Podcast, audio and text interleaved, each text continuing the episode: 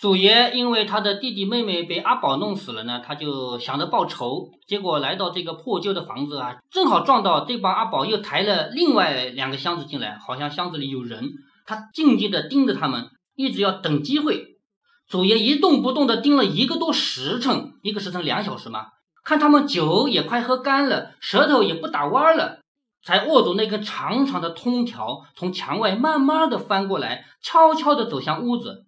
刚走到院子中间，一个阿宝突然站了起来，祖爷吓了一跳，赶紧蹲在院子边上的石榴树后面。那阿宝晃晃荡荡的走过来，嘴里嘟囔着：“嗯，撒撒泡尿。”那阿宝走到石榴树旁，就开始撒尿，哔哩哔哩哔哩，就这样一边尿一边说：“小姑上上坟去啊，小雨淅沥沥啊。”就是他们唱那些没有意义的什么歌嘛。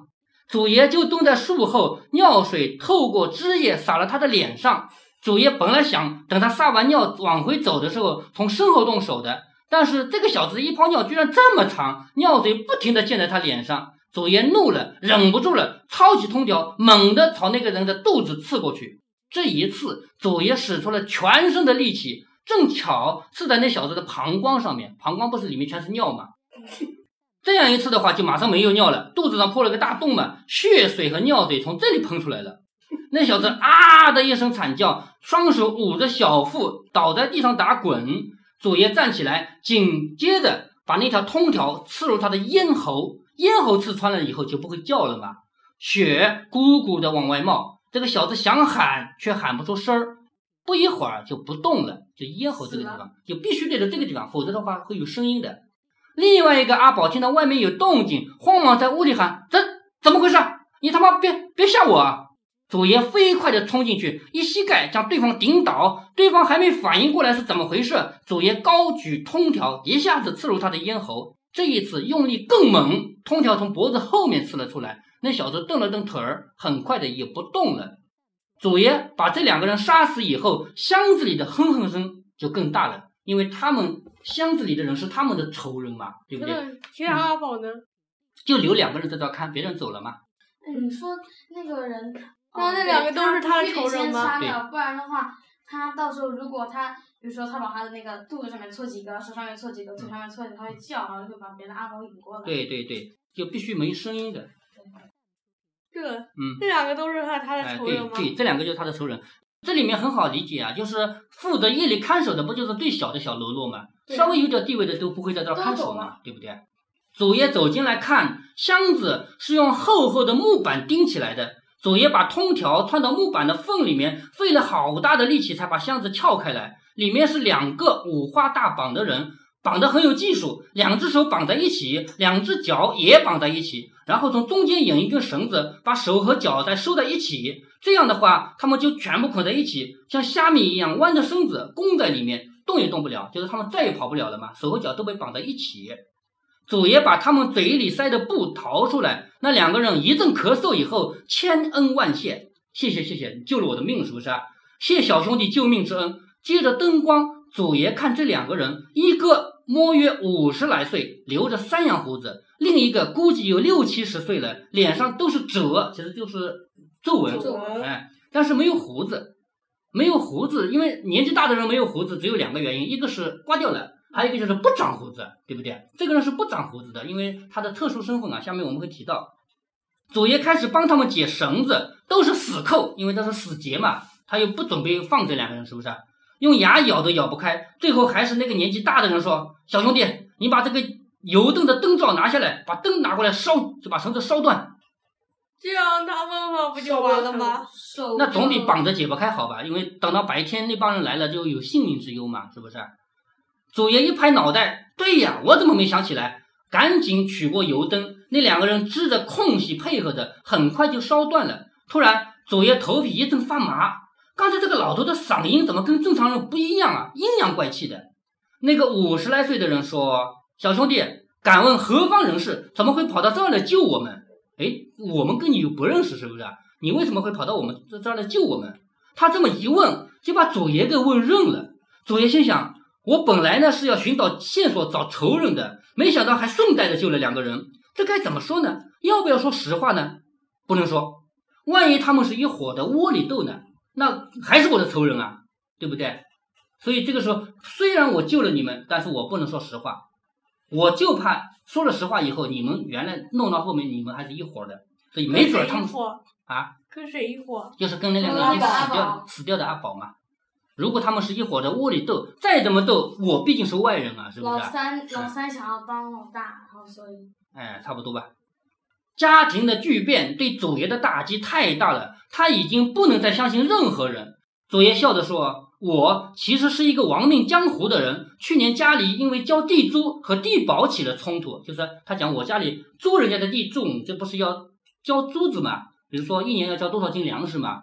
那交不起怎么办？就跟收地租的人起冲突了。我一怒之下打了那个黑心的地保，从此告别家乡，浪迹天涯。刚才路过这儿，正巧看到有几个人抬着你们进了宅子。我这个人就爱打抱不平。何况救人一命胜造七级浮屠啊！这个话是佛家的话啊，救人一命胜造七级浮屠。这个浮屠两个字其实跟佛是同一个意思，因为佛教是从西方传进来的嘛，传进来的时候经过了很多个不同的方言，从那个新疆那一带啊，西域那一带传过来，每传一段就就有一种新的方言嘛，是不是？所以传到我们这儿的，这说法很多，佛陀、佛头、佛都是同一个意思。对吧？救人一命胜造七级浮屠，所以我忍不住就冒险来救你们了。其实也没什么了，路见不平拔刀相助，江湖好汉都是这么做的。啊，你的祖爷他说我是不小心无意中碰到你们的吧，所以我救了你们。啊，没说自己真实情况。那两个人听完以后面面相觑，愣了好大一会儿，才说：“小兄弟，年纪轻轻就有这样的胆量和侠义心肠，佩服啊！”就说。胆量有胆子，敢杀人，还有侠义心肠，愿意救人。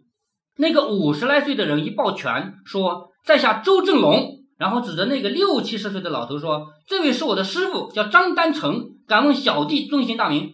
祖爷也一抱拳回说：“不敢当，小的姓王，名一行，就是一心一意修行的意思。我叫王一行。那么假名字是不是？因为真名不能告诉人家嘛。”张丹成点点头：“嗯，好名字，好名字。”祖爷又一阵头皮发麻，因为这个人说话声音啊跟我们不一样。这个老头的嗓音太特别了，细细的像绵羊那样叫，弄得人浑身发冷。其实祖爷是撒谎，他自从父亲得罪了军阀被灭门以后，就再也不敢透露自己的真名字。这个名字是他随便想的，意思只是他自己明白。一行就是一个人孤苦伶仃的在世上行走，叫一行，而不是一心的要修行。周正龙说：“周正龙就是那个五十多岁的，此地不是久留之地，咱们换个地方说话，就是要说话也得换个地方。万一那帮阿宝们再来呢？”祖爷本来呢不想跟他们走，但是一想，这两个人能跟那几个坏蛋搅在一起的话，他们要么是仇人，要么是一伙的，就只有两种可能，否则也不会打起来，是不是？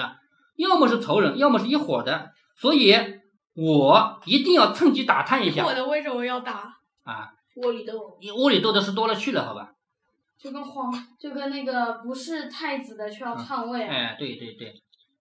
所以呢，祖爷想着，我要想查清我自己弟弟妹妹的仇啊，要想查清这帮人的来路呢，跟这两个人一起是有好处的，他就可以趁机打探一下嘛。那天在大街上设套骗走祖爷和弟弟妹妹的，一共是三个坏蛋，现在死了两个，还有一个戴眼镜的没找着，就是他要借这个机会来找另外一个仇人。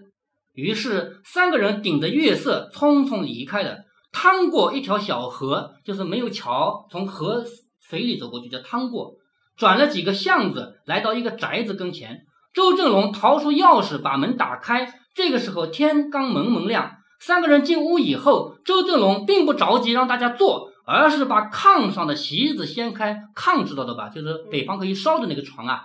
把席子掀开，下面竟然露出一块木板。再把木板掀开，原来是一个洞。这个人家里有暗室，对不对？这个炕平常平常来了客人也不会把你的炕掀开来看看，是不是？但是如果掀开来发现那有个机关，有个洞，那不会是逃生用的吧？哎，对，躲的。这个洞里面竖着一个梯子。周正龙对张丹成说：“师傅，我们下去说吧。”张丹成点点头。周正龙搀扶着他，让他先下去。啊，他们是师徒。对呀，张丹成六七十岁的那个是五，就是七十岁的那个是五十岁的那个人的师傅嘛。前面说过啊。张丹成点点头。周正龙搀着他，让他先下去，然后转身对祖爷说：“王老弟，请。”祖爷惊愕地看着炕上这个大洞，都呆了，心想这是什么机关啊？大炕中间挖个洞，随即他也下去了。周正龙最后一个下去，然后用手撑着，把木板和席又复位了，这样别人来了就不会发现里面有个洞嘛。周正龙把油灯点燃以后，祖爷才看清这是个地窖，用四根柱子撑着，中间还有茶几，边上还有一个黑洞，一直往里边延伸，也不知道通往什么地方。三个人落座以后，落座就是三人都坐下来。张丹成又开嗓子说：“王老弟救命之恩，老朽无以回报。年纪大的人自称老朽，因为朽是烂的意思嘛。我年纪这么大了，我都快烂了，是不是？说老朽。”说老朽无以回报，大坝头啊！这一会儿你多拿一些金货，请王老弟笑纳。哦，原来这个叫什么周正龙的是大把头，明摆着这帮人就是江相派的，是不是？这个王丹成对王丹成这个人是老大，而这个周正龙是他的徒弟，也是徒弟中的最大的，叫大把头，明白了吧？说大把头啊，你拿些现货给他，就是意思就是。我没有什么好报答你的，我给你钱行不行？因为你毕竟救了我的命嘛。说拿一些金货给王老弟笑纳。周正龙点点头说：“是，这是祖爷第一次听到‘霸头’这个字眼。祖爷一心惦记着线索和报仇，总想着从这两个身上套出点信息。对金子是没有什么意思的，就是他不想要钱，他希望能够通过这两个人的嘴呀，再弄点信息出来。于是说。”大丈夫生在天地之间，本应肝胆相照。张先生这样打发在下，是折煞小的了？好，你看这个话说多么大义凛然啊！就说我们不要钱，我是为了行侠仗义。欲擒故纵啊张丹成，这不是欲擒故纵啊，这就是想要找机会来跟他们接近嘛。张丹成和周正龙又是一阵对视，两个人对着看看，他们被眼前这个小子搞晕了。那我们怎么报答你呢？就是。你们救了我的命啊！就是我们两个，我一我一定要报答你。那我该怎么报答你？对我怎么报答你呢？祖爷一笑说：“我能遇见两位先生也是缘分，换一句话说，也是两位命不该绝。吉人自有天相。好，这个话说的是你们本来就命不该绝，你们本来就不不会死掉，是我顺便是应这个天意嘛，是吧？说吉人自有天相，我只是充当了救命人的角色。两位先生要谢就谢老天吧，是老天不让你们死。”那两个人一愣，哈哈大笑，笑得眼泪都出来了。他们觉得眼前这个小子太可爱了。听着张丹成游丝一样的尖叫声，祖爷又起了一层鸡皮疙瘩。祖爷等不及了，说：“二位先生，为什么被那些贼人绑起来？难道是得罪了他们？”那两个人收敛了笑容。周正龙说：“爬香了。爬香这个词还记得吗？什么？就是造反，窝里造反。哦，造反窝里斗。对啊，爬香了。”祖爷不明白什么意思，什么香？周正龙看了张丹成一眼，示意我可不可以说啊？因为总我们内部的事情啊，你是个外人啊，对不对？我可不可以说啊？张丹成点点头说：“王老弟是我们的救命恩人，我们的命是他给的，但说无妨。”张丹成说最后这四个字的时候，声音拉得长长的。祖爷一皱眉头，正想把耳朵堵上，这个声音太刺耳了。张丹成察觉到这个细节，微微一笑，说：“小老弟，你是不是嫌我说话难听啊？人不人，鬼不鬼的呀？”祖爷一看被识破了，笑着说：“没太习惯。我总不能说你声音难听，是不是？就说我不太习惯。”张丹成嘴一撇，说：“你是我的救命恩人，这要是换在旁人的话，我早就打他的嘴了。哼哼，别人也不敢啊。”沉默了一会儿，说：“小老弟啊。”你知道我为什么阴阳怪气不男不女吗？左爷低声说：“不知道。”张丹成说：“因为我只有一颗蛋，什么蛋？猜得出来吗？什么蛋？就是男人的那个睾丸，只有一个。哦哦哦。就是男 男人的睾丸嘛。男人有两睾丸吗？对，都有两颗蛋，他只有一颗。那跟你们。都在哪？呃，都在哪？跟你们讲一下这个 东西的作用啊。就是正在雄性激素，男人的不光男人啊，雄性动物啊，这个蛋的作用有一个很重要的作用，就是分泌雄性激素。有了雄性激素以后，男人会长成什么样呢？你看这个喉结，喉结，喉结只有男人有，对不对？是吧？我没有，你还没有明显，还没有明显出来。还有胡子，对不对？是吧？还有很多特点，比如说男人的肌肉就算不锻炼。他也有也比也比女人大，对不对？也大一点，特别硬。对，就是男人的肉，男人的肉，它确实比女人要硬一点。这不是不一定是锻炼出来的，就算不锻炼，它也硬一点。这些都是雄激素在起作用。那么还有一个很明显的特征，我们听人说话，耳朵一听就知道这人是男是女，对不对？为什么听得出来？因为雄激素和雌激素，知道吧？男人小孩子啊，你们以后仔细观察，小孩子说话是不分男女的。声音都是尖尖的，嗯，但是到了初中阶段，大概十三四、十四五、五六六年级上学期的时候，我们英语老师跟我说，你们现在不要开始尖叫，因为你们的声带现在已经开始变声了，你到现在就是对声带有损害的。哎，对，就是从这个年龄啊，都六年级初一、初二这个年龄啊，就开始变声。男人的变声是因为雄性激素的原因导致声带发生变化。那么这个人为什么说话尖声尖气的呢？他缺少雄性激素。而缺少雄性激素的原因呢，是缺少产生雄性激素的东西，就是它的蛋，知道了吧？是这个意思。所以张大成说，为什么会少一个呢？就是下面会讲到的。张大成说，因为我一颗蛋，祖爷一听耳朵差点炸了。一颗蛋在当地是骂人的话，就是骂别人才骂一颗蛋的。这个老生怎么这么说自己呀？随着张丹成的讲述，祖爷才明白这究竟是怎么回事。原来他们就是一个骗子团伙，号称江相派，就是这帮人就是江相派的。对，这个张丹成是当地的头儿，也就是大师霸，其实就是左爷不就是个大师霸嘛，对不对？就是当年的大师霸是这个人张丹成。早年因为行骗，骗到了宫里的贝勒。什么叫贝勒？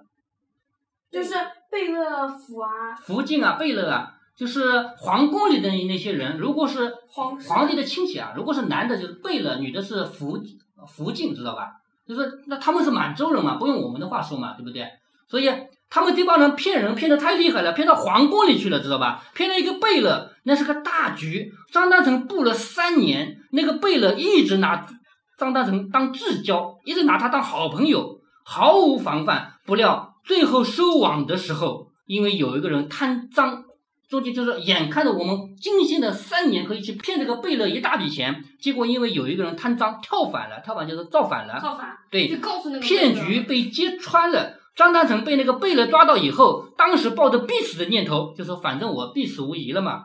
不料那个贝勒还挺念旧情的，说死罪可免，活罪难逃。你胆子这么大，我就杀上你的锐气。结果张丹成被几个清兵摁住，一个小太监用刀把他的睾丸割了一颗，当时血流了一地，差点死掉了。从此，张丹成变成了一个名副其实的一颗蛋，说话也渐渐的变得阴阳怪气，对，也变成这样。太监是两个蛋都没有啊。当时还是大清的天下，没办法嘛。对了，演电视应该不会真的他割掉吧？不会，电视演员他只要。装着那种腔调说说话就行了。当时还是大清的天下，没办法嘛，他只好回到乡下去隐姓埋名。辛亥革命以后，满清政府被推翻了，张丹成又跳出来，噼里啪啦的放了三天的炮仗庆祝，就是我终于不用怕贝勒了，因为清朝没有了嘛，就放三天炮仗来庆祝，然后重组队伍继续行骗。张丹成的队伍不大，手下有四个把头，周正龙是大把头，和张丹成是一同出道的。另外三个是后来慢慢发现培养的，这次是那三个霸头联手爬箱，张丹成不是没有嗅到气味，只不过是动手晚了。好，另外三个霸头联手来造反，结果把大霸头和老大就是张丹成啊给抓起来绑起来了嘛。根据张丹成和周正龙的描述，那三个霸头中牵头造反的是四霸头，这个小子早就不服了，嫌张丹成不够狠。嫌堂口的银子越来越少，于是去年就怂恿张大成杀父。什么叫杀父呢？就是杀父，就是直接杀人。就是我们骗钱骗不到，骗不到还不容易啊，杀人抢劫嘛，是不是？但这种事呢，就是不能做的。对，行骗，行骗和抢劫啊是不同的。行骗讲细水长流，如果抢劫呢，就断了堂口的财路嘛。就算是不共戴天的仇人。如果不请示，就把人给切了，切知道的吧？也要受到惩罚。所以呢，不到万不得已，绝对不能杀父。张丹成明白，四把头所谓的为堂口利益着想而杀父呢，是借口。说到底呢，是色迷心窍。他那点花花肠子，张丹成早就看明白了。去年因为一个大财主上门调风水，看上了人家的美妻，就是去年这个四把头啊，就造反的这个把头啊，到财主家里去帮他调风水，结果看上人家财主的老婆了，你知道吧？前面我们讲过，只骗钱不骗人，对不对？嗯，这事儿是不能做的。他想来想去，也没有什么好办法能够把这个美人弄到手嘛，就以堂口要钱的名义，去要杀父，要杀那个财主，杀了财主，这老婆归我了吗？动的是这个心思。这段时间，张丹成感觉到四把头越来越不对劲儿，正要跟周正龙商量对策，不料人家联合其他两个霸头就先下手为强，就把他绑起来了。但是他也不杀你，为什么不杀啊？我要让你眼睁睁的看到我当正正大位，就是我不杀你，我留着你，让你看着我，我当老大。这样的话，这样其实比杀了人更对比杀他更狠嘛。我让你带着羞辱去死，这才痛快。讲到这里。张丹成恨得咬牙切齿，不住的骂娘。祖爷彻底明白了，原来是窝里斗啊！祖爷问：“那前几天仙童托梦逆水行尸的事是怎么回事呢？”就要问他这个了，因为你们内部人干的嘛，是不是？